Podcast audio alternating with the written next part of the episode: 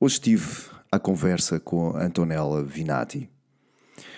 E eu disse isso no podcast e voltaria a dizer: se a Antonella vivesse na Idade Média, seria queimada como bruxa, sem qualquer dúvida. Isto no bom sentido, claro. E a Antonella tem desenvolvido um trabalho ímpar, na nossa opinião, uh, no empoderamento e na informação uh, do feminino. A Antonella tem uma carreira que passa pelo estudo não só da nutrição ocidental, mas também um conhecimento profundo de fitoterapia e de medicina tradicional chinesa. Neste momento, a Antonella está, uh, e, desde 2018, a promover um curso e a realizar um curso que se chama Saúde Integral da Mulher e como, como o nome indica, é um curso que não se destina apenas a algo, a algo específico dentro do feminino, mas como é que a história e a história da mulher, a história global e integral da mulher pode efetivamente servir como uh, um veículo para uma vida mais saudável.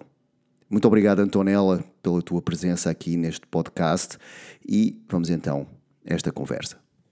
Olá, Antonella. Muito obrigado. Olá, Lourenço. Olá. Como estás? Bem, obrigado. Olha, obrigado por teres aceito este convite, por estás aqui hoje no Ser Sustentável. Obrigada eu, Lourenço. É, é uma honra. Eu gosto muito do, do teu trabalho. Acho um dos trabalhos mais sólidos na, na, nessa área é, que há por aí. E, portanto, e tenho muita admiração por ti, né? Quero também dizer isso, que tens uma atitude hum, muito íntegra e, e que atrai as pessoas para, pelo que és e pelo que tu fazes, tu e a Marta, né? O vosso projeto, pelo que o vosso projeto é. E não pelo que o vosso projeto vende ou aparece, ou, sabes, ou mostra. É muito orgânico, eu, acho, eu sinto isso muito uh, como algo muito orgânico e muito verdadeiro. Portanto, aprecio imenso o teu convite. Obrigada. Obrigado eu também, Antonella. Olha, eu gostava que, se fosse possível, tu fizesse aqui um trajeto desde o que é que a Antonella, como é que tu chegaste a este. Eu, eu vejo que a tua formação base é nutrição, não é? Se, uhum. se calhar, pelo menos no teu currículo que eu vi no uhum. site do Instituto, eu vi que a tua formação base é nutrição e, e, entretanto houve mais coisas que foram acontecendo, não é? Como é que isto começa? Como é que surge esta, também este interesse pela nutrição e como é que tu chegaste sim. até aos dias de hoje?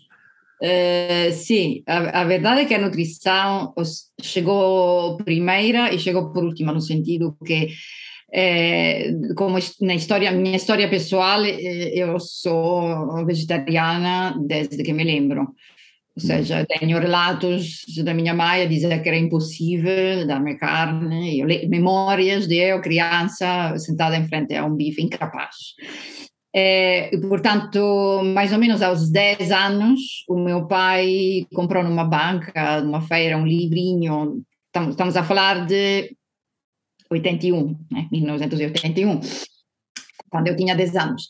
O meu pai ofereceu-me este livrinho que, que se chamava Como uh, como ser, como tornar-se vegetarianos. E eu disse, que é isso, vegetarianos? E ele disse, ah, olha, pessoas como tu que não gostam de carne nem peixe. E eu, ah, ok, eu sou isso. Então, a partir daí houve assim uma mudança de atitude, porque até lá tinha sido um problema em casa. E a partir daí começou a deixar de ser um problema. E a minha mãe também era uma pessoa muito curiosa, e, e, pronto, e comecei a viver isso de maneira oficial. Saí do armário do vegetarianismo, digamos, com 10 anos.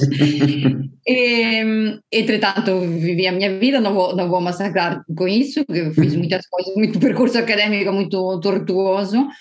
E, e, a licenciatura em nutrição veio muito mais tarde, veio, veio recentemente.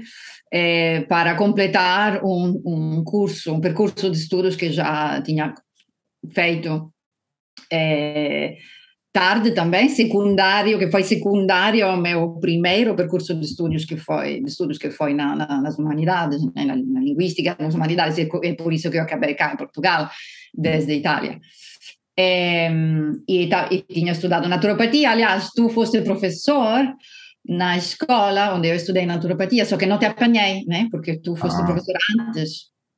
Eh, naquele curso de quatro anos full time de, de naturopatia. Eh, e, e, digamos que a licenciatura veio na, no sentido de, ok, vamos lá enquadrar isso do ponto de vista mais oficial. Estou cansada de ser considerada uma freak nesse aspecto, uhum.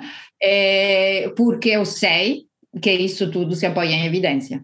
Então, vamos lá aprofundar esse, esse lado. Custou-me imenso, foi tremendo uh, o esforço de fazer isso a trabalhar e, e já com o segundo filho, estava no puerpério do meu segundo filho, quando me escrevi. É, mas, mas valeu a pena, né? E, e depois isso também permitiu fazer a especialidade que eu tanto queria, que era em Itália, que era sobre a nutrição vegetariana, aliás, de base vegetal, né? Sim. É, e, e da nutrição vem um bocado desse, desse background, dessa, dessa minha história pessoal, desse meu percurso pessoal, que sempre teve a, a alimentação como base, digamos.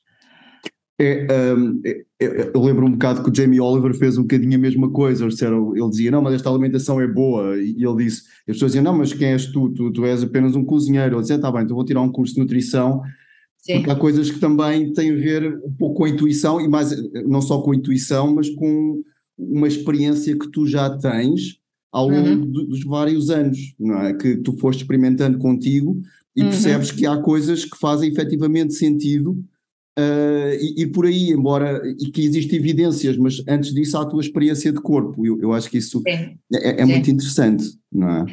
Sim, claro, porque essa minha relação com a evidência eu gosto da evidência, gosto porque gosto de poder usar. Isso não é só na nutrição, eu, eu sou muito na saúde da mulher, eu gosto de poder dialogar com os profissionais de saúde é, sem sentir que eles estão a usar uma linguagem que não me é acessível.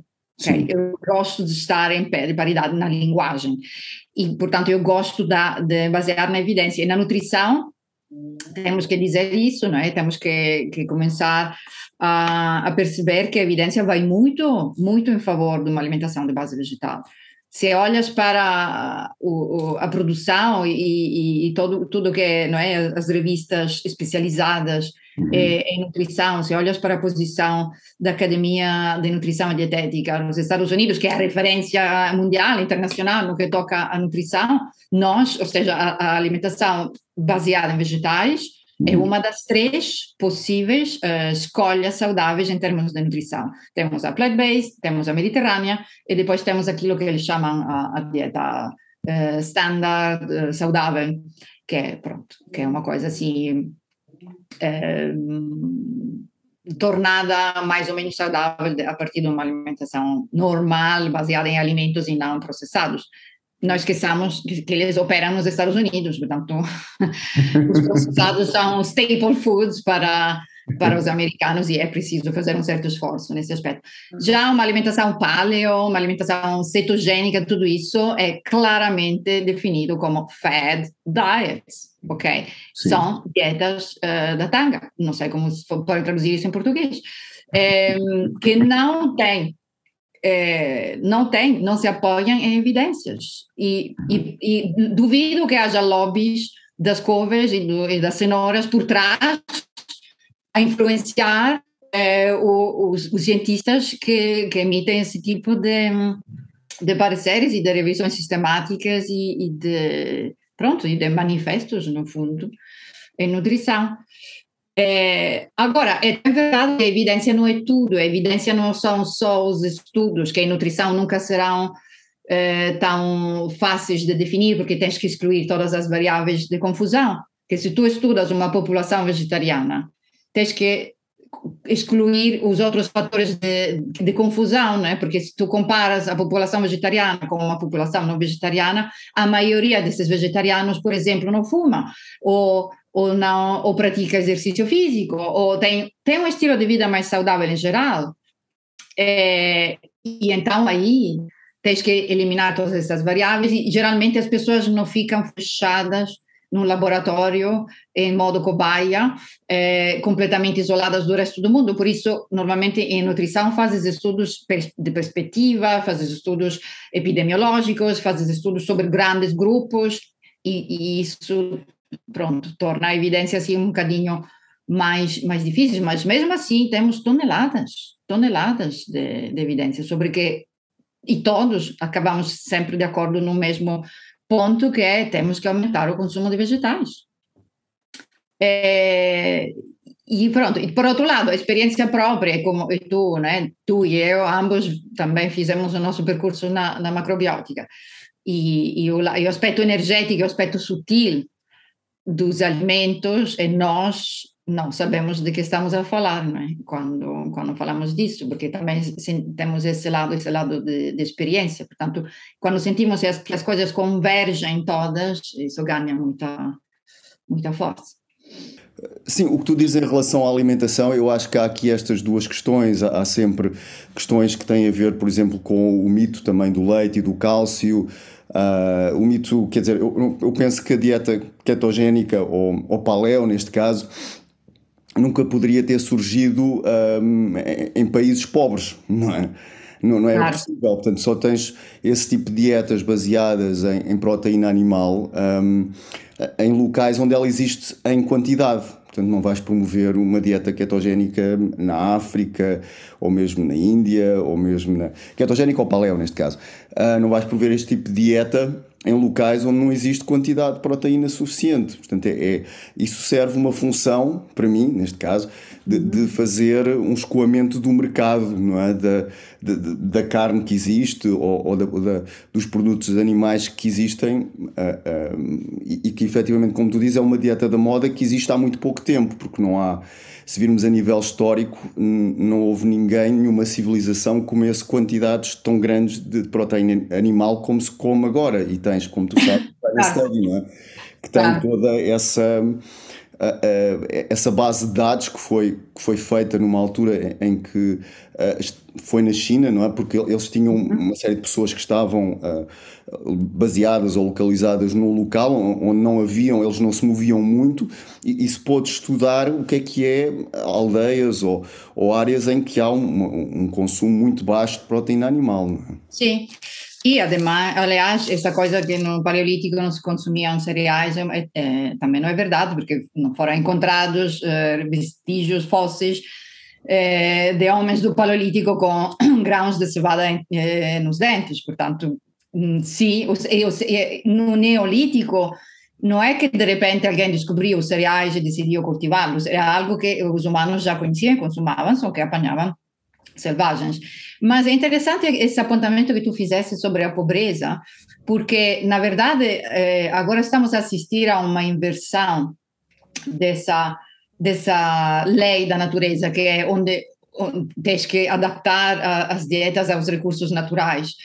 Porque agora os países mais pobres são os países com maiores eh, taxas de obesidade são os países onde mais carne e, e alimentos e laticínios e alimentos eh, animais se consomem. Por quê? Porque são bombardeados por, eh, por processados e porque uh, não existe possibilidade de fazer educação nutricional, não existe possibilidade de, né, há uma limitação forte em termos de educação, quanto mais em termos de, de hábitos de saúde.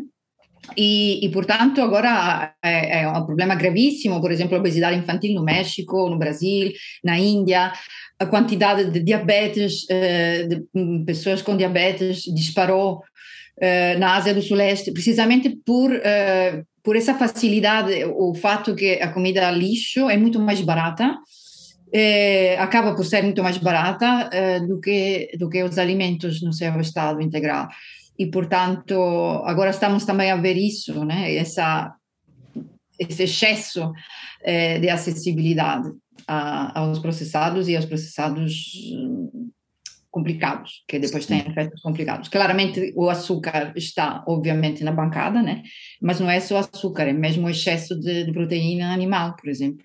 Sim, açúcar, gorduras, não é? Que, que, muitas vezes também não são da melhor qualidade e, e e, e, por acaso, na, no, no, eu conheci uma pessoa há pouco tempo que teve a fazer uma, um estágio de dois ou três meses na Índia, em que ela me dizia que há, há certas castas têm um, um, tipo de tradição em que três meses antes da criança nascer, portanto, a mulher fica isolada, um, mesmo isolada, e, e, basicamente o que lhe dão é açúcar, coisas doces, gordura, uh, durante estes três meses, com, com o intuito do leite ficar mais doce. Imagina o que é que é o pâncreas daquela criança durante três meses antes de nascer, estar a receber quantidades de açúcar e de gordura eh, antes do nascimento. Não é? Sim, é assustador. É assustador, não é? Portanto, há, há, assustador. Sim. Agora, não sei se isto sempre se fez assim, se sempre houve açúcar, não é? Há algumas, algumas tradições dizem, ah, sim, mas o açúcar pode-se consumir, não é? No caso de certas dietas, dietas como a sátrica, diz, não há qualquer restrição em relação ao, ao açúcar porque as escrituras não falam nisso. Mas se calhar não, falam porque não havia. não, não, claro. não havia, nessa altura, na quantidade que há, por isso é que não aparece nas escrituras, não é? Portanto, claro. há aqui há aqui questões que realmente, como tu dizes, este tipo de alimentação também tornou-se muito mais acessível. Um hambúrguer é mais barato do que mesmo comprar, comprar um bife de qualidade, embora uh, seja sempre discutível, como disse, a proteína animal, mas é mais fácil comprar um hambúrguer que tem imensas coisas do que um bife de qualidade. Portanto, mesmo a própria proteína torna-se mais acessível. Uh, e, e, também mais uh, sendo pior qualidade vai criar mais propensão à obesidade, vai criar uh, uma série de questões que tu também te referiste e, e tão bem que as crianças estão a sofrer muito com e vê-se na praia, não é? Tu vais à praia. Sim, sim, sim. porque aqui também nós vemos isso, na Europa também vemos isso, ou seja, é, é uma coisa generalizada, mas é especialmente verdade nas classes sociais mais com mais dificuldades socioeconômicas é, é um fato. A obesidade infantil, transversalmente na Europa toda, é um problema especialmente das classes desfavorecidas. Por causa, lá, lá está, dessa, dessa excesso de facilidade de, de, comida lixo e falta de informação nas famílias e também falta, se calhar, de recursos para um, ehm, aderir a uma alimentação mais saudável. Se bem que ambos sabemos que uma alimentação saudável, se for baseada em alimentos alimentos e não ingredientes, né, em produtos, quer dizer, que tem mil ingredientes, é bastante, basta, quer dizer, uma leguminosa seca e, e legumes frescos não, não tem assim um preço exorbitante um, que, não, que, que, as famílias não possam pagar, mas existe ainda essa ideia, ah, coitadinhas famílias que não podem pagar a carne, é, mas é sim, é um discurso assim um bocadinho viciado, né? É, mas, eh, pronto, em termos de nutrição, portanto, para mim foi importante essa, esse percurso acadêmico, foi realmente muito enriquecedor, cansativo também, porque tive que voltar a estudar disciplinas que não me tinham sido reconhecidas, né? porque a naturopatia ainda não é licenciatura, ou não sei se vai ser alguma vez em Portugal, a diferença da acupuntura, né? Uhum. É, e, por outro lado, também estudar coisas, uh, perspectivas que, pronto, são assim um bocado diferentes daquelas que, que estou acostumada. Mas, mas foi bom. E, e também me permitiu focar-me mais na saúde da mulher, que é onde estou mais, uhum. mais focada em geral, é, porque me permitiu uh, aprofundar esse aspecto. Né? Nós, as mulheres, temos determinados aspectos em relação à, à nutrição que são um bocadinho mais específicos, porque passamos por passagens no ciclo vital, como a puberdade, a gravidez, a amamentação, a, menopausa, são todos desafios que nos eh, solicitam também determinados nutrientes que é importante estar a, a seguir. E, por outro lado, também temos a questão do peso, muito mais premente, e essa relação com o peso corporal às vezes é, é complicada. Muitas mulheres têm historiais de transtornos, né, de perturbações do comportamento alimentar devido, devido a, a esta pressão. Temos aquilo que eu chamo sempre o elefante na sala, que é um, a contracepção e, e, o fato que a, a contracepção hormonal, a pílula, tem um impacto é, no corpo, né? No, no, no, organismo em geral e também tem um impacto nutricional, que por sua vez tem, continua e perpetua o impacto sobre todos os outros órgãos. E fala-se pouco disso, né? Fala-se pouco dos nutrientes que são complicados eh, durante a toma e, e, que temos que ter muita atenção quando estamos a, por exemplo, deixamos a, pílula, a mulher deixa a pílula e quer tentar engravidar e tem que ter atenção aos nutrientes que, entretanto, foram completamente decapitados por causa do uso da pílula. Portanto, há muitas coisas concretas, eh, específicas, digamos, no, no, ser mulher que, que incide sobre, sobre aspectos nutricionais. Não é? É, eu penso que as mulheres têm uma coisa que é mais afortunada, não é mais nem menos, mas é, mas tem uma vantagem, por exemplo, em relação a, a, aos homens, que é têm mecanismos de retorno que o homem não tem, ou seja, se a puberdade não está a acontecer numa altura, há qualquer coisa que tem que ser alterada. Se, se a menstruação deixa de acontecer de forma regular, há qualquer coisa que tem que ser alterada. Portanto, se, se a gravidez não acontece quando há tudo para acontecer, há qualquer coisa que tem que ser alterada. Portanto, existe uma série de mecanismos, não é? Uh, devido à menstruação ou, ou, ou, mesmo à questão hormonal que dão indicadores muito, muito claros de que há qualquer coisa que eventualmente terá que ser alterada para que volte a haver um ritmo natural. Não, é? Hum. não seja, não, não, a, a, a, menstruação não aparece, não há nada, não há nenhum problema, é só não está hum. a aparecer. Portanto, e, e, e, obriga a mulher, de certa forma, a estar bastante mais conectada com o corpo. Isso penso que é uma grande vantagem, eh, de que o corpo fala muito mais com a mulher do que no caso do homem, que tem estes ciclos, mas eh, não tão marcados como na mulher, não é? Sim. O que tu dizes é, é, muito relevante, porque de fato a, a Associação Americana de Ginecologia e Obstetrícia acabou por definir a menstruação como quinto sinal vital, depois da pressão arterial, do batimento cardíaco, da respiração, etc. Portanto, é efetivamente um marcador de saúde.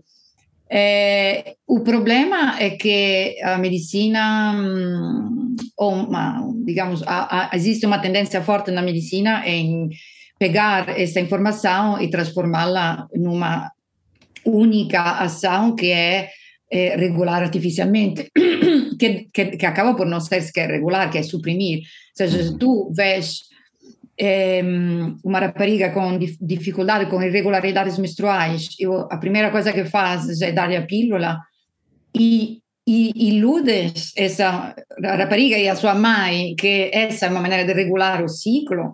E não lhe estás a dizer que isso não é um ciclo, que isso não é uma menstruação, que isso é um sangramento falso, que podia ser a cada 28 dias, mas podia ser a cada 38, 48, 68, não existir nenhum, porque é um sangramento que só existe lá para enganar, entre aspas, é, e para, né, para dar as, aquela sensação de ciclicidade, mas não, não e o ovário fica congelado, literalmente, no, no sentido que encolhe até 30% do seu tamanho, é, porque não, não faz lá nada. E, e depois, quando queres retomar os seus ciclos, às vezes é complicado, porque passaram muitos anos. E o problema principal de dar a pílula tão cedo é que uma rapariga, desde que começa a menstruar, pode eh, demorar até oito anos em, em começar a ter ciclos reais com ovulação. Um ciclo real é um ciclo, um ciclo com, que, ha, que tem uma ovulação.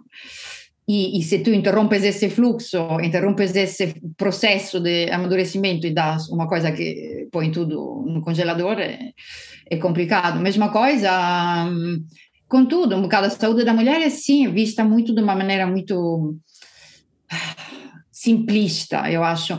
Ah, não consegues engravidar, então tumba, vai fazer os tratamentos. Ah, eh, tens eh, afrontamentos na menopausa, tumba, toma hormonas de substituição. É, chama-se essa tendência chama-se medicalização do corpo feminino, né? Uhum. E é uma coisa que tem vindo a ser discutida desde os anos 70. É, ou antes, inclusivamente, né? Mas é, continua viva e vivinha da Silva, ou seja, está tá a ser feita muita coisa, e ainda bem, é, todo, é todo um movimento de, de empoderamento e de informação que é fundamental é, nas mulheres, e as mulheres fazem cada vez mais escolhas informadas, mas é um, é um esforço delas, é uma coisa que vem de nós. É, nós temos que estar a fazer essas escolhas informadas, porque o que nos é dado by default não é nada que vai em favor da nossa fisiologia, é algo que tenta manipular a nossa fisiologia, anular a nossa fisiologia. Portanto, é super verdade o que dizes, a menstruação é, uma, é um grande... O ciclo menstrual é, é, um reflexo que nós podemos usar, é um sinal, é uma coisa que dialoga conosco, que nos diz, que fala conosco, mas temos que estar na condição de poderlo escutar. E. Sim, eu lembro-me quando, quando fazia quando fazia consultas uh, e estava a trabalhar na, na clínica da doutora Radmila, eh, no uhum. 2003, pai, uh, que, que, na altura, eu estive lá durante ainda alguns anos, e, e, na altura criei um diagnóstico, não é? só baseado na menstruação e, e só, base, só pelas perguntas que tu fazes na menstruação permite conhecer uhum. Onde, qual é a causa, não é? o que é que efetivamente é preciso ser observado.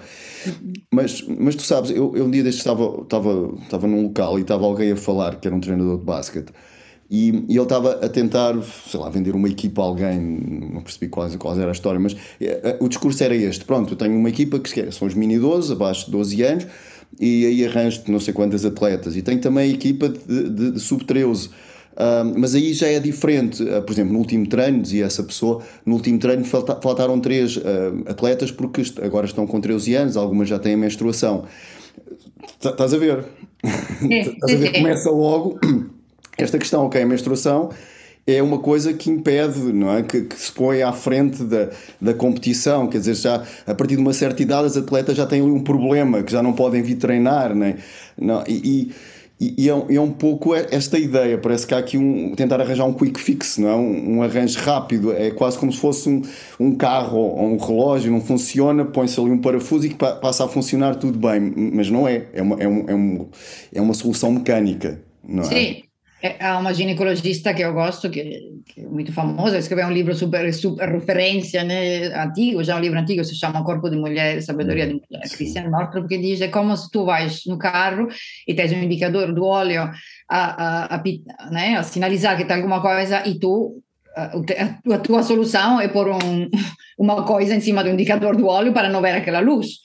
É, é um bocado a mesma coisa. E o que dissesse do desporto é especialmente grave, é, as meninas que fazem desporto de competição, ou um, um, pouco mais a sério, às vezes tem treinadores que fomentam a disfunção menstrual, fomentam a magreza excessiva a, a, a, no balé e, e, certos tipos de desportos estéticos, entre aspas, né, uhum. atividades, é, fomentam o uso da, da pílula para poder eh, saber com quem se conta e com quem não se conta, e muitas vezes no atletismo, por exemplo, de competição, ou em certos desportos eh, feitos mesmo a série de competição, as meninas não menstruam, porque não têm estrogênio suficiente, têm demasiada massa muscular, e, eh, e o, o, os ovários não conseguem produzir estrogênio, porque a base para produzir estrogênios é, é, é, a gordura, é o colesterol.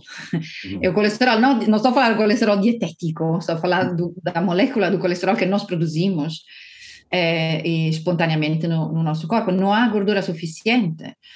É, e por isso, pronto, isso hum, às vezes são casos borderline ou inclusivamente abertamente de anorexia nervosa. Agora, num caso, por exemplo, de anorexia nervosa, ou borderline, anorexia nervosa, uma, uma rapariga não menstrua ou tem dificuldade em menstruar, o que que tu vais dar? Vais dar uma pílula?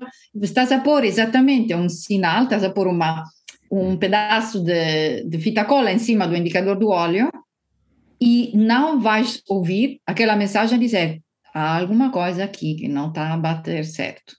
Essa, porque não é normal, não é, não é saudável que a rapariga não menstrue por causa de excesso de massa muscular.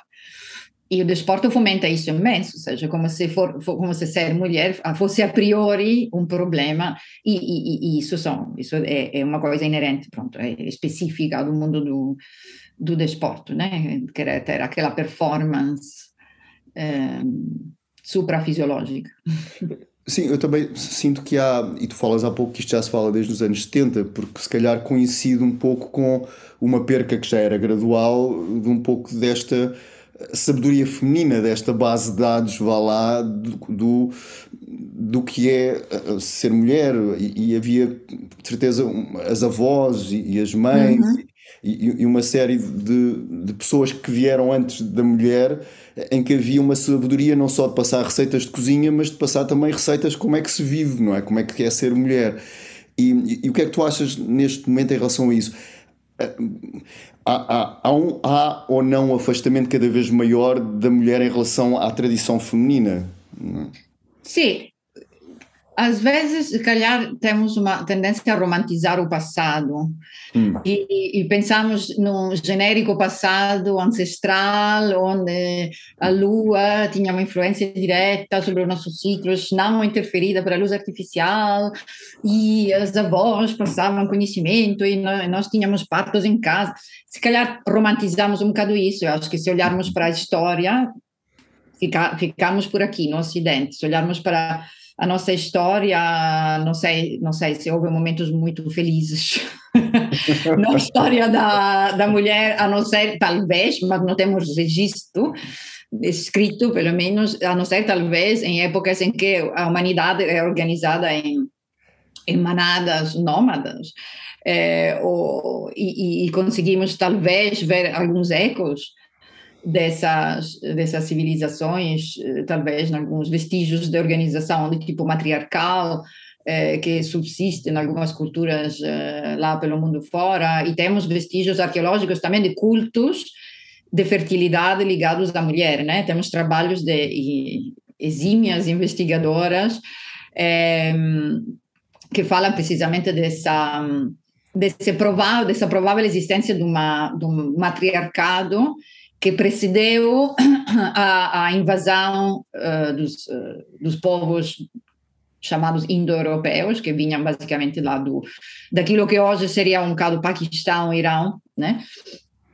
E invadiram primeiro a Índia, subjugando a civilização dravídica, que era uma civilização pacífica e tântrica e feminina, e foram trazendo para o resto da, da, do Ocidente eh, o patriarcado, culto, os cultos de divindades masculinas, o, o, exército, a cultura da guerra e da violência e tudo o que conhecemos hoje como cultura ocidental.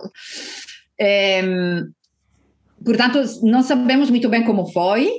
É, o que sabemos é que hum, provavelmente existiram essas culturas, ou pelo menos parte dessas culturas e, e dessa, dessa ligação é, entre a mulher e, e, e a natureza fo, não foi obstaculada pela cultura humana. Hum? É, Agora, é, é, verdade que a nossa cultura é especialmente afastada disso, mas também não podemos esquecer que se calhar a geração da, das nossas avós não desfrutava de uma especial eh, conexão, uma especial liberdade ou, ou, nada disso. Se calhar de alguns contextos, tal como, como podemos também romantizar os haréns eh, de mulheres árabes, né, que estão todas juntas e dançam e trocam receitas eh, de fitoterapia para as dores menstruais, tudo isso é muito bonito, mas a, a condição da mulher não deixa, não deixa de ser uma caca. E provável como não é como não deixava de ser na época das nossas avós e, e em muitos aspectos não deixa de ser hoje. E o que quero dizer é que é verdade que, em qualquer caso, na, na, na, na nossa contemporaneidade, certeza, de certeza vemos uma desconexão profunda devido à medicalização do corpo, isso sim. Uhum. É, e desde os anos 60 isso tem sido muito marcado, né? Porque eh, nos anos 60 saíram as primeiras pílulas, saíram as primeiras uh, terapias de substituição hormonal e começou-se a a divulgar a cultura do disso do vamos mas é consertar isso porque ser mulher é uma doença quase então vamos curar essa doença eh, com hormonas. E e claro e todo o estilo de vida que é transversal homens e mulheres eh, pressa eh, estar sempre tudo para fora, tudo para fora, né? Tudo tem que ser eh, mostrado, tudo, tudo, tem que ser eh, consumido e tudo isso não ajuda nada. A alimentação não ajuda nada e tudo isso não. O fato de viver em cidades caóticas não ajuda nada. Uh, mas pronto, não sei se não sei se respondi à tua pergunta. O que quero dizer é que. Deste-me assim uma visão também, uh, pronto, que fizeste-me pensar um pouco realmente. Um, eh, teria partes também desafiantes, como todas as áreas da uhum. humanidade, não é? Uh, sim, todas sim, as sim. histórias, não é? Haverá algum tipo de, de, de, de, coisas que foram positivas e outras que seriam também, claro, que mais desafiantes, não é? Sì, è, è, tipo, è, estamos em 2022 e é muito recente a introdução do clítoris no Atlas da Anatomia, para te dar uma ideia, não é? Uhum. Ainda temos que explicar certas coisas, ainda, uh, quando falas com mulheres de sexualidade, a maioria delas te diz que nunca se toca lá embaixo, porque ou, ou, nunca se viu no espelho lá embaixo. Percebe? Estamos, estamos em 2022. Uhum. Isso não era suposto estarmos anos-luz da, da, daquilo que era uma vivência saudável do corpo feminino relativamente às gerações passadas? Uhum. O que é que aconteceu? É, enfim. Há certas coisas que eu, por exemplo, reparo a nível clínico em que muitas vezes há esta resposta mediante, sei lá, mediante o tamanho do fluxo menstrual, quantos dias, e, e às vezes a mulher responde é normal. É. Às vezes por não ter o ponto de referência de ter tido irmãs, porque não teve, ou nunca falou nisso com os colegas, então encontramos às vezes, poderá acontecer uma mulher depois quando, mas o normal é quantos dias? Ah, cerca de 10 mais ou menos. Não é? e, e, isso acaba por ser às vezes o normal, porque sempre foi assim, e se calhar uhum. a mãe nunca se preocupou e nunca teve irmãos, e, e, acaba por ser, ainda bem que são casos raros, mas às vezes o normal vem às vezes da falta de dessa, dessa comunicação, não é? De, de, ter mais irmãs, sei lá, uma casa que tenha, pelo menos basta duas irmãs para haver já aqui uma uhum. possibilidade de diálise. Olha, mas isso não é normal, são 10 dias, isto não é bem okay. o, o, aquilo que deve estar a acontecer, não é? Um, mas sim, mas sim há, há, há, essa questão que também penso que surge cada vez haver, eh, portanto, os casais terem menos filhos, ou seja, serem menos filhos, portanto, há, há menos, menos, vá lá, massa crítica, não é? é das uhum. irmãs, ou, ou, mesmo nas escolas também. E o, o, que também não tem muita razão de ser, porque há, hoje há, há, essa possibilidade de haver uma educação sexual na, na escola e às vezes nem sempre se vai uh, para além do mapa de como é que a coisa é funcional Sim. e mecânica e não se vê a parte das emoções ou, ou, ou, a parte de que efetivamente uh, existe que não é pior nem melhor ser, ser homem nem mulher, nem essas coisas todas e, e que toca-se às vezes na educação nesse tipo de educação, muitas vezes só a camada do físico e não se toca na parte emocional e mental de cada um, vá lá, de, de, de, sim, sim. do género. E, é? e, e, não deixa de ser uma visão altamente redu reducionista, porque eles eh, ensinam, se calhar, a biologia, aparelho reprodutor, com aquele clássico esquema, diagrama, onde se vê a vagina, os ovários, as trompas, e depois, no caso masculino, o pênis e os testículos, tudo muito bonito. E, e, e, ok, se calhar aprendem como funciona a reprodução, mas quer dizer, pelo amor de Deus, não é? A sexualidade não é só reprodução. E, e falham completamente, lá está, é, é normalizar e e empoderar as meninas em, em, nos, na sua genitalidade falha completamente. Ainda há mulheres que dizem vagina em vez de vulva. Uma coisa é vulva, uma coisa é vagina, ainda em 2022. E homens não é, que não sabem. É, e falha completamente em ensinar uh, empoderamento sexual às meninas e, e dizer: oh, opa, o sexo não é só penetração. Não, não, isso, aquela outra coisa não são preliminares, isso também é sexo, falha, falha tudo.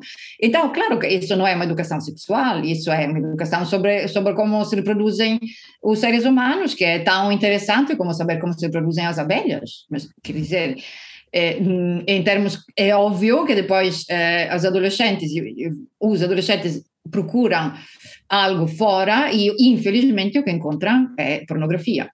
Uhum. E a pornografia, que está super acessível comparado com as nossas gerações, pelo menos para por mim, tu és mais novo, é, é absolutamente hiperacessível e tornou a sexualidade em algo absolutamente irrealista, né? Como diz uma uma autora que eu gosto imenso, que é a Emily Nagoski, é, é como aprender a conduzir, a, a ver aqueles uh, filmes de perseguições, uh, polícia e ladrão.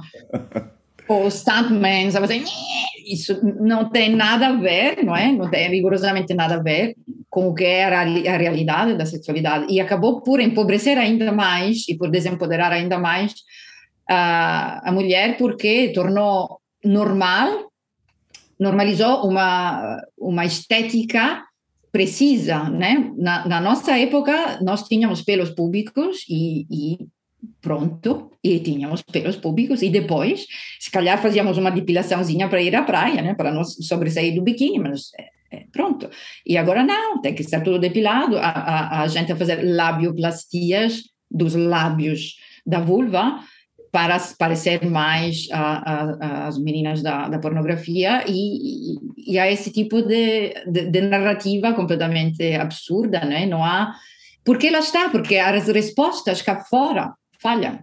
Falham e falham. E embora já não tenhamos um peso gigante da igreja, da moral eh, católica, a inibir isso, não, não deixa de ser ainda um tabu.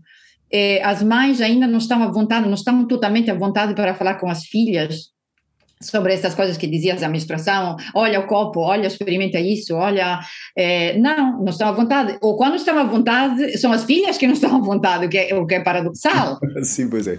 É paradoxal. Eu tenho agora para, um grupo mãe, de Para, para, já chega. Sim, sim, fogem, ai, não fales disso. É, é paradoxal de onde vem isso, porque é uma coisa que está no inconsciente coletivo é uma coisa que está no inconsciente coletivo.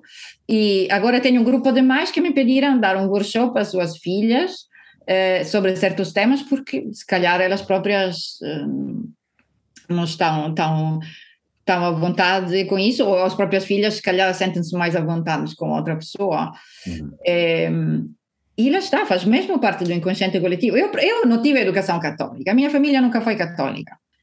É, e a minha mãe já me tinha avisado como ia ser a menstruação, como não ia ser, e era tudo aparentemente. Mas eu sempre tive vergonha. Eu lembro da minha adolescência com, com episódios dramáticos de, de vergonha absurda de falar de certas coisas, inclusivamente com profissionais de saúde. Não faz sentido nenhum. É uma coisa que está mesmo no ar. e é preciso tanto esforço, tanto trabalho ainda é, sobre isso, não é? E, e, a ideia é, por isso que criei o curso também, o meu curso, criei e, e convidei pessoas de diferentes áreas para poder que, que as mulheres possam ter recursos em primeiro lugar, acho que é preciso ter recursos cognitivos, ou seja, se tu não sabes, não é, fica sempre naquela dimensão, e isso tem a ver com alimentação, tem a ver com possibilidade de, de, outros tipos de contracepção, tem a ver com absolutamente tudo, com a sexualidade, com o pavimento pélvico, com tudo, tudo, tudo. E, e depois também recursos uh, de, de, comunidade, recursos emocionais, recursos de autocuidado, pronto, é, é imensa, é imensa coisa que é, é preciso trabalhar. Aliás, eu, eu acho que o teu nome está, o nome do, do teu curso está bastante bem escolhido, o curso de saúde integral da mulher. Portanto, é, uhum. é, é, é, uma coisa global, não é? Que, que vai a, a, a vários uhum. lados. Tu, tu, já, já, já realizaste quantas, quantas voltas ou há quanto tempo é que estás a realizar este, este curso? Ai, eu acho que a primeira foi em 2018. Uhum. O, exato, começou em 2000, exato, foi o ano letivo 2017-2018 no Instituto. E, portanto, a partir daí tem sido todos os anos. É, estamos, acho que foi cinco, né? Uhum. Sete, sim, sim. É, e houve um ano que houve duas, duas turmas, até foi muito bom, no Instituto. É, e ao longo, ao longo desses anos o curso tem vindo a ser alterado, a ser enriquecido, né? A primeira edição foi uma coisa mais experimental e, e depois tem vindo a, a ser enriquecido pelos contributos de, de outras formadoras uhum. precisamente para trazer todos esses temas à, à tona. Uhum. E, e tu tens portanto, as pessoas realizam o curso e, e, tu tens depois notícias das pessoas que, um, depois de realizarem o curso, uh, como é que elas aplicam depois esta sabedoria na vida delas?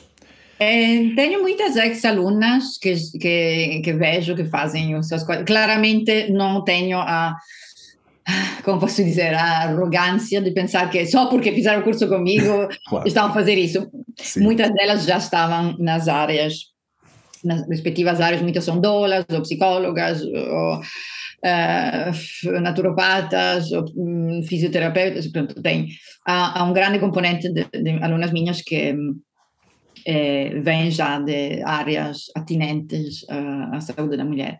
e portanto vejo muitos projetos uh, a ser lançados e, e, é muito, muito giro. É, dá imensa satisfação ver isso. No entanto, é, é um curso que complementa, é um curso que complementa algo que, que já existe, ou então é um curso que eu acho que deve, devia ser encarado, ou deve ser encarado numa perspectiva de pessoal, de eh, algo que é para ser aproveitado 100% na, na vida. E, claro, as duas coisas não estão minimamente em contradição. Quando digo complementar, refiro-me ao fato que, infelizmente, Lorenzo, já sabemos ambos isso, eh, as áreas, digamos, da saúde natural, chamam como quiseres, estão muito inflacionadas agora. E, e há pessoas que têm informações muito superficiais que se lançam e acho muito bem eh, lançarem-se tudo isso, mas o, a questão é que é, é preciso experiência, é preciso experiência e preciso formação também. Eu acho que na área da saúde tens que ter uma formação, um core de formação sólida, que pode ser, por exemplo, tu tens um core de formação hiper sólida que foi a, a tua escola, né, a escola de medicina tradicional chinesa, tu fez cinco anos de estudo core, né, full time, e depois, né, não tem que não tem por que ser um curso de saúde da, das áreas convencionais, mas pelo menos uma coisa como como isso que é algo que é um core e depois tens todo um percurso na japonesa e na macrobiótica e todo o teu percurso de formações que foram complementando o teu core. É, Agora, eu acho que só os cursos complementares, como pode ser o meu ou, ou outros cursos, acho que não geram, não criam terapeutas do nada. Não sei se me explico. Claro, sim. É, e, e, nessas coisas acho que é preciso ter um bocado de seriedade, um bocado de, de, de, humildade também. E às vezes as pessoas não é por falta de seriedade, de humildade, simplesmente por falta de noção. E por excesso, se calhar, de entusiasmo, porque todos nós passamos por isso quando descobrimos certas áreas, eu, a, a, fitoterapia, as plantas medicinais, eu próprio né, já passei por isso, é, a, o poder curativo da, da, alimentação. Quando descobrimos essas coisas, ficamos tão entusiastas que achamos que vamos fora, do, vamos curar o mundo de todos os males. E com o tempo, com a experiência, percebemos que as coisas são muito mais complexas, que há demasiadas coisas que não sabemos ainda e que e nunca vamos chegar a, a, dominar nada. Eu acho que o, os percursos formativos não acabam nunca, nunca. E uh, havia uma, uma professora no, na, no, no, curso onde eu estudei, de naturopatia, que dizia uma licenciatura é uma licença para continuar a estudar. Hum. E concordo 100%.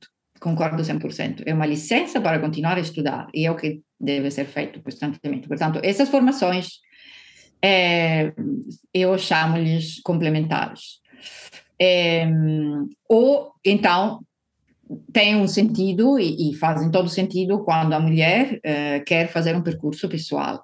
E esse é outro grande aspecto que eu queria falar, que é, ok, por um lado vejo pessoas output, né, do ponto de vista profissional, mas por outro lado vejo e tenho testemunhas de pessoas, de mulheres que me disseram que as suas vidas mudaram e que tem né, completamente outra perspectiva sobre certos temas e isso aquece imenso o, o coração, claro. Sim, sim, é, é, um pouco isso. Eu lembro uma vez de ter tido um japonês lá em casa e ele ensinou-me a fazer nato. Não, pronto, uhum. nato, tínhamos lá o, os ingredientes. E eu pensei, disse assim: Olha, mas isto é capaz de ser bom para vender. Ele disse: Não, não vendas, ensina. ensina as outras pessoas a fazerem. Exato. Nesta questão de transmitir este conhecimento, não é? Uhum. Em vez de ser uma coisa que se começa logo a cobrar e, e começa a ser uma forma de vida, e, uhum. e, e, realmente isso, isso é, é, mais genuíno, não é? E, e, talvez mais interessante do que começar logo com a questão: não, eu vou mudar o mundo e vou abrir um consultório e vou fazer quando muitas vezes a, a realidade é, é, bem diferente, porque há, há, milhares de variáveis, cada pessoa tem milhares de variáveis que não.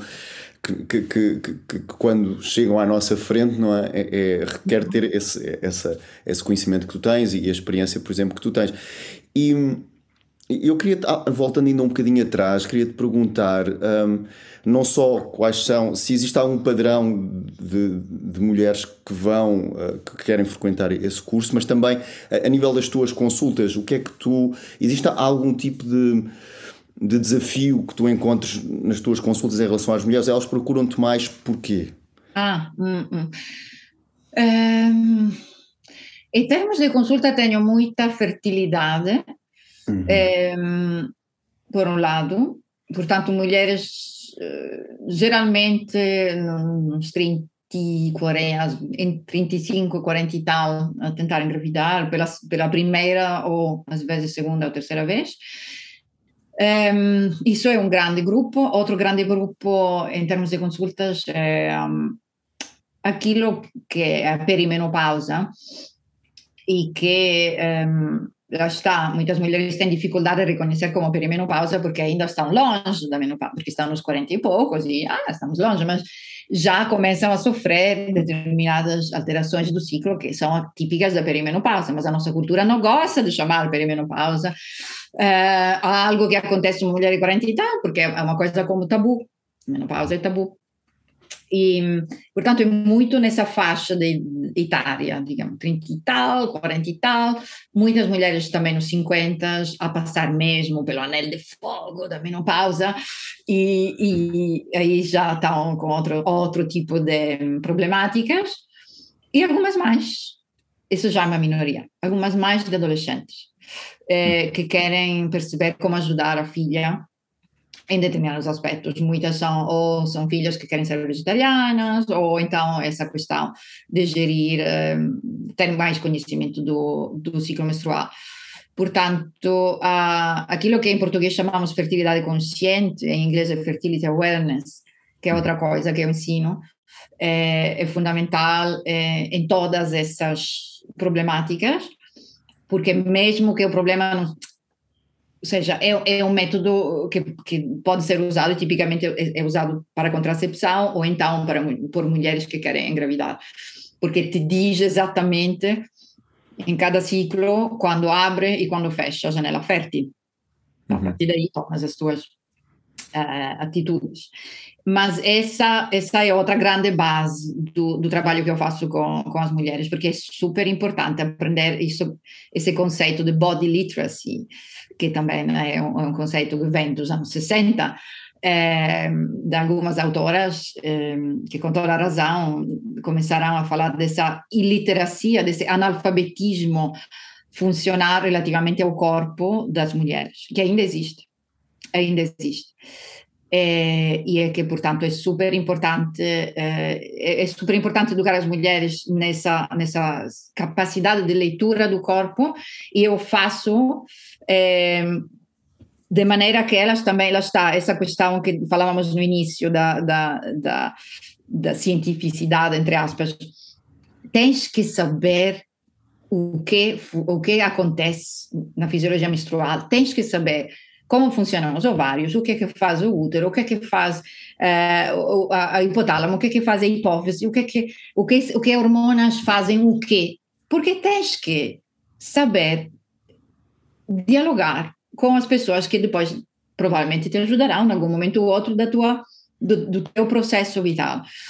E, e, é uma maneira de ver as coisas. E, e, claro que depois, por exemplo, se tens um background de macrobiótica ou de medicina chinesa, vais poder fazer todos os paralelismos fantásticos entre o yin e o yang eh, e, e estrogênios e progesterona, por exemplo. Hum? Ou as cinco transformações e as fases do ciclo.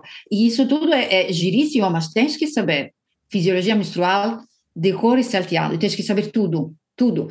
E aí consegues perceber os sinais do corpo, consegues perceber que significa o teu muco cervical, que significa a tua temperatura basal, como se põe no mapa, depois há, há, há diferentes escolas, entre aspas, entre diferentes um, regras ou métodos, se quiserem uhum. chamá-los, é, de fazer esse, essa leitura, essa interpretação, essa posta no, no, no, em gráfica do, das informações, mas tens que saber fazer isso porque é o teu ciclo menstrual. Se tu não sabes ler o ciclo, depois és, és carne de canhão. para que vá acontecer coisas como, como uma paciente minha recentemente contou-me uma coisa desconcertante que eu achava que acontecia só nos anos 90, que era que ela tinha muita secreção, tinha muita é, muita secreção vaginal e, e, já tinha feito análise não tinha rigorosamente nada, não tinha nenhuma infecção, nem fungo, não tinha uma cândida, não tinha nada. Simplesmente ela tinha muito muco cervical. Quando o muco cervical de tipo clara d'ovo existe ao longo do ciclo todo, aí para já é um sinal, temos que saber interpretar esse sinal, é um sinal de anovulação, é um sinal de que uh, os ovários estão a tentar desesperadamente fazer-te ovular e não consegues. Portanto, isso já podia ser uma primeira leitura. Mas não, a ginecologista achou ótima ideia queimar-lhe as células cervicais, chamadas criptas cervicais, produtoras de muco cervical.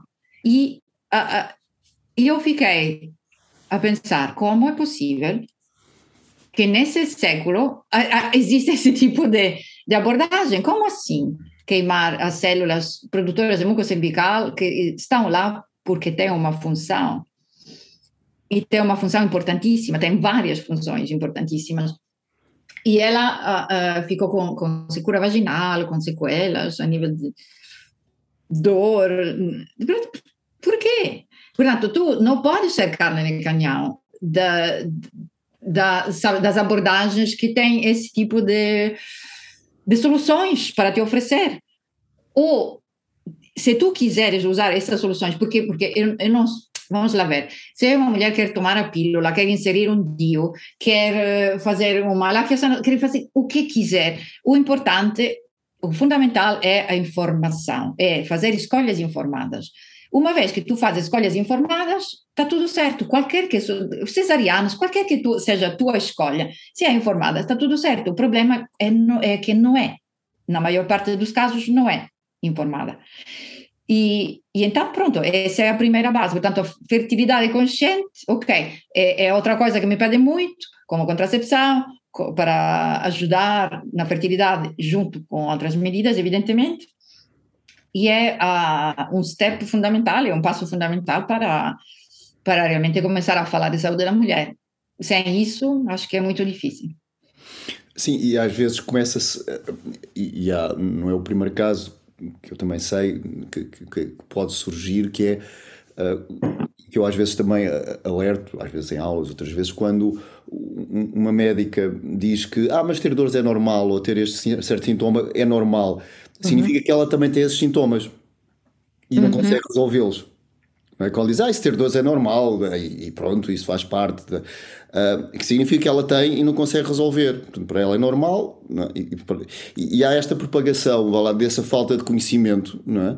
Uh, dizer, não, mas se há demasiado uh, corrimento, então isso não é normal, então tem que se, há aqui uma solução mecânica para isso, não é? Mas, mas assiste-se muitas vezes a essa, essas observações do é normal por parte da, ginecologista, quando muitas vezes é, é porque provavelmente para ela já se habituou a isso no corpo dela. Uhum. Sim, bem, é um mecanismo de muitas vezes é humano ter uma certa projeção.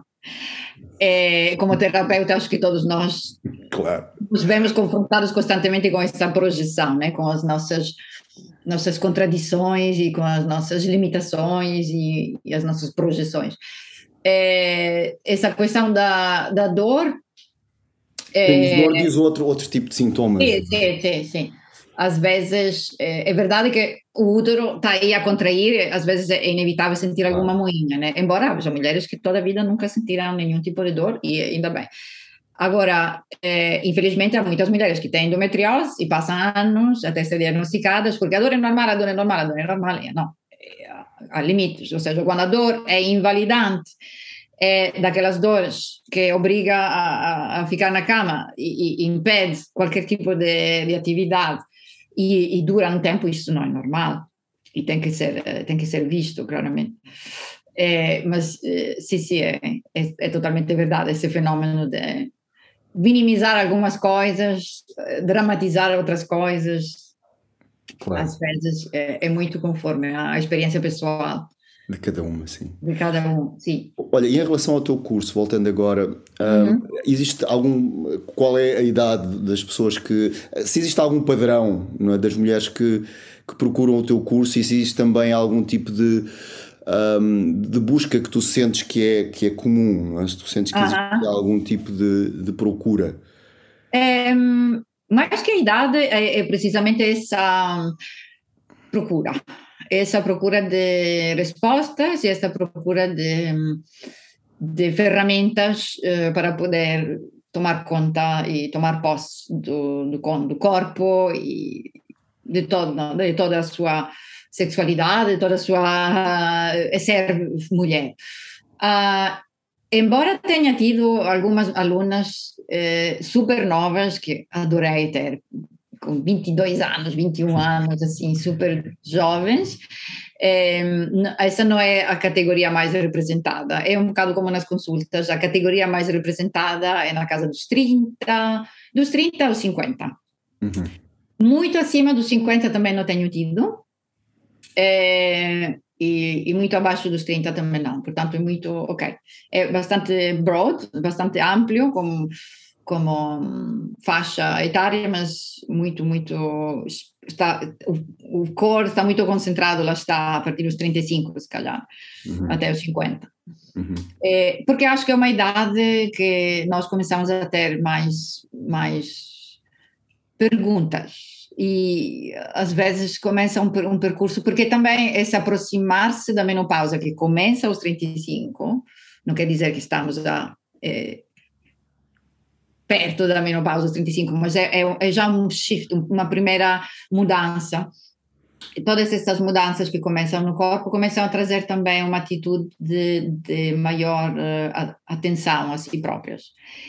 É, e isso muitas vezes é um primeiro impulso para começar a fazer um, uma coisa para para nós próprios só, né? Para para para muitas lá está pode ser um, pode ter também um interesse eh, profissional mas para para muitas outras é mesmo só puramente um interesse puramente pessoal de autodescobrimento e de, pronto é um bocado como é, como qualquer curso né das nossas áreas não sei uhum. como serão os, os teus alunos mas imagino que parte muito de uma de uma exigência interior né de uma, uma curiosidade não é? Exato. Sim, curiosidade, mas também uma atitude de busca, né, de, de, alguma coisa que não é uma coisa superficial, é uma coisa que é para entrar na vida daquela pessoa.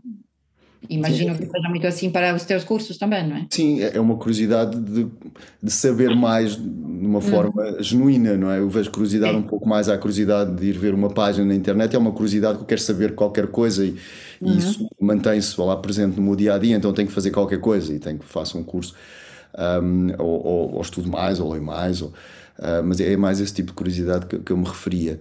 Uhum. E, e então, tu tens agora este curso que vai começar, não é? nós estamos a gravar nesta altura, portanto tens um curso agora que vai começar, não é? este curso de saúde integral da mulher. Uh, tu, tu dizes que tem sido alterado, tem havido pequenas mudanças de ajuste, quais são as, as tuas propostas para este novo ciclo? Para esse novo ciclo, eh, bah, para já vai arrancar uma versão online. Eh, o meu sonho é voltar ao presencial, mas não está a ser fácil, por vários motivos. Eh, em qualquer caso, é uma versão não só online, que vai ter também quatro encontros presenciais em Sintra, ao longo do, do ano letivo. Eh, e as alterações foram no sentido, desta, desta edição em particular, foram no sentido de agilizar um pouco, porque é, até agora tinha sido um fim de semana inteiro por mês, uh, estar em frente a um computador um fim de semana inteiro por mês pode ser muito desafiante, quer para mim, quer para as outras formadoras, mas sobretudo para as alunas, né?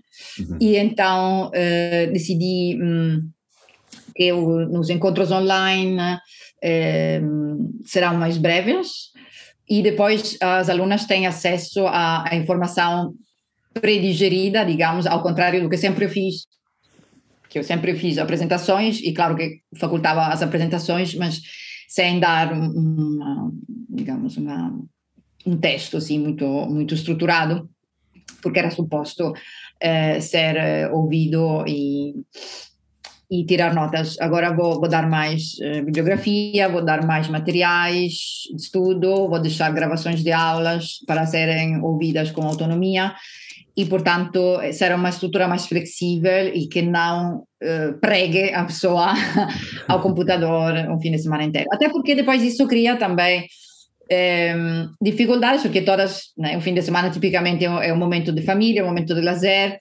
então cria-se essa situação de meio atenção, meio não, câmara desligada, que é muito, não sei, é inquietante para mim estar, estar à frente de não sei quantas câmaras desligadas, que eu não sei o que se passa do outro lado.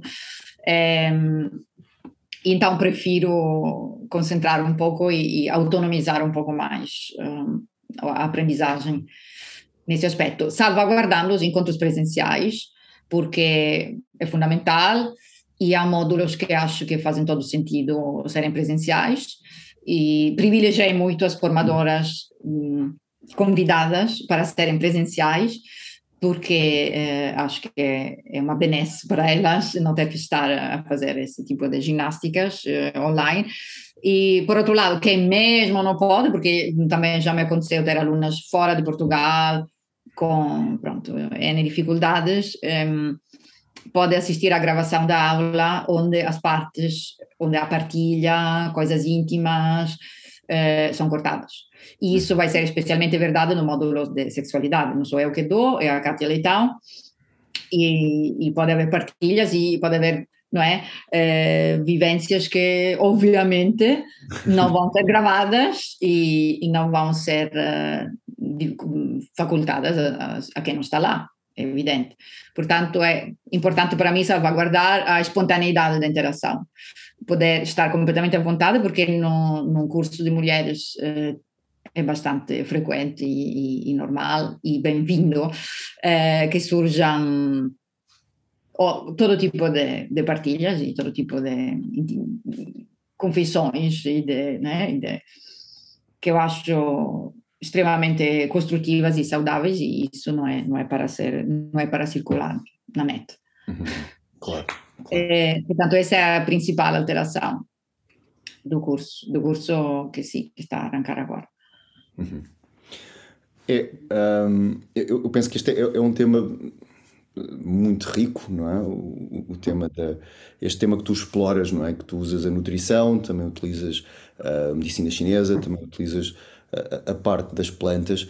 Um, e, e, que eu estava a pensar, eu estava a pensar há, há, pouco, enquanto estavas a falar, é que provavelmente se tu vivesses na Idade Média serias queimada como bruxa, não é?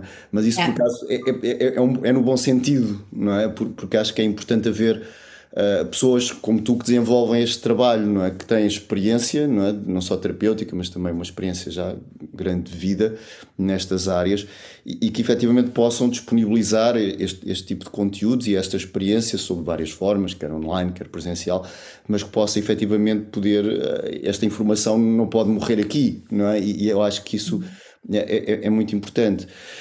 E, e queria te perguntar se, se, no final desta conversa, se tu querias deixar alguma mensagem, um, se querias, uh, no, no, final desta entrevista, deixar alguma mensagem. Oh, é, para já te agradeço o Bruxa, porque adoro, é, e sempre achei um elogio, sempre achei um, um elogio mesmo.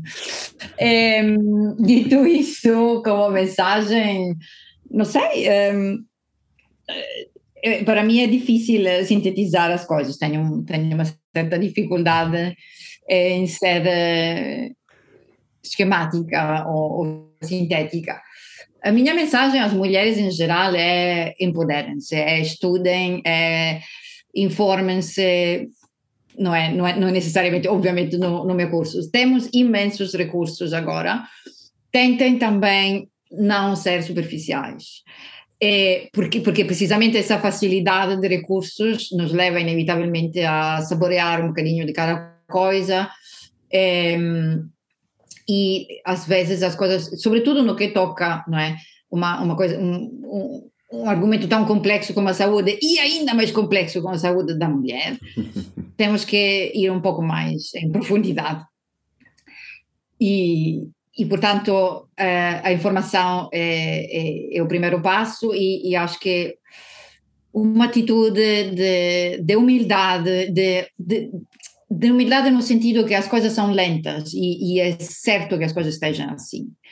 É certo e, proceder de maneira lenta, é certo proceder de maneira um, menos uh, com, imediata, mas mais segura, mais, mais profunda. Pronto, isso também acho que é uma maneira de, de ser que não é nada favorecida hoje em dia e temos que remar um pouco, temos que oferecer alguma resistência a esse tipo de, de excesso de velocidade e excesso de superficialidade, vá, temos que ser, uhum. usar as palavras pelo seu. É.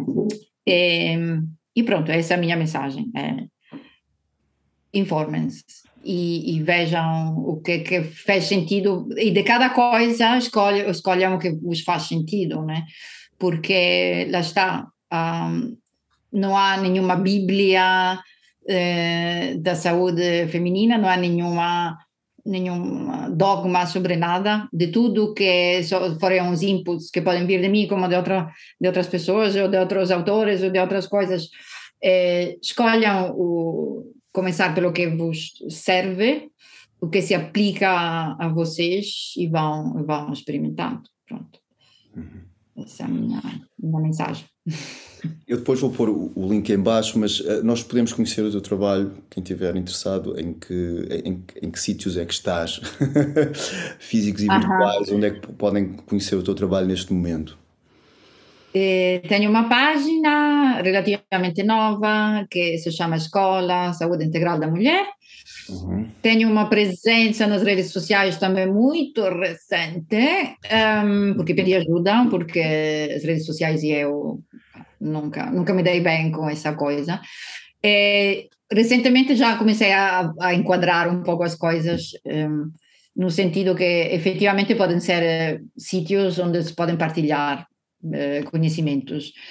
E, e é um bocado, às vezes é um bocado, como posso dizer, frustrante, porque percebes também que é, é, é uma enorme praça de mercado. É, com muita gente a gritar. e, e, para mim é extremamente frustrante porque é gritar para chamar a atenção, seja a, a qualquer preço, né? e mesmo sem nenhum conteúdo. Portanto, a minha intenção, e vou tentar honrar ao máximo esta intenção, é, não faz, é fazer isso com, com conteúdos úteis para as pessoas que, que queiram usufruir disso. Portanto, o meu objetivo aqui é servir, e claro que é divulgar o meu trabalho, evidentemente, mas com o objetivo de, último de, de servir as mulheres. Portanto, essa é a página, depois tem relativas, idênticas páginas no Facebook e no Instagram. Pronto. É isso. Olha, muito obrigado por esta conversa, Antonella. E desejo Obrigada, eu. a maior sorte e, e, e, o maior sucesso para o teu projeto, porque o trabalho que tu fazes é um trabalho, é, é mesmo importante que continue e que, que, e que chegue ao maior número de pessoas possível. E, e agradeço muito, mais uma vez, por ter estado aqui. Obrigada. Eu que te agradeço, Lourenço. Ainda por cima, é raro falar com um entrevistador tão bom como tu, porque és mesmo é, a pessoa que ouve. E, e, é, uma, é uma qualidade rara hoje em dia. é uma pessoa que ouve, que faz perguntas super pertinentes e faz intervenções super pertinentes. Portanto, foi mesmo uma delícia. Obrigadíssimo. Obrigado também. Até breve, Antonella. Até breve, obrigado. Então,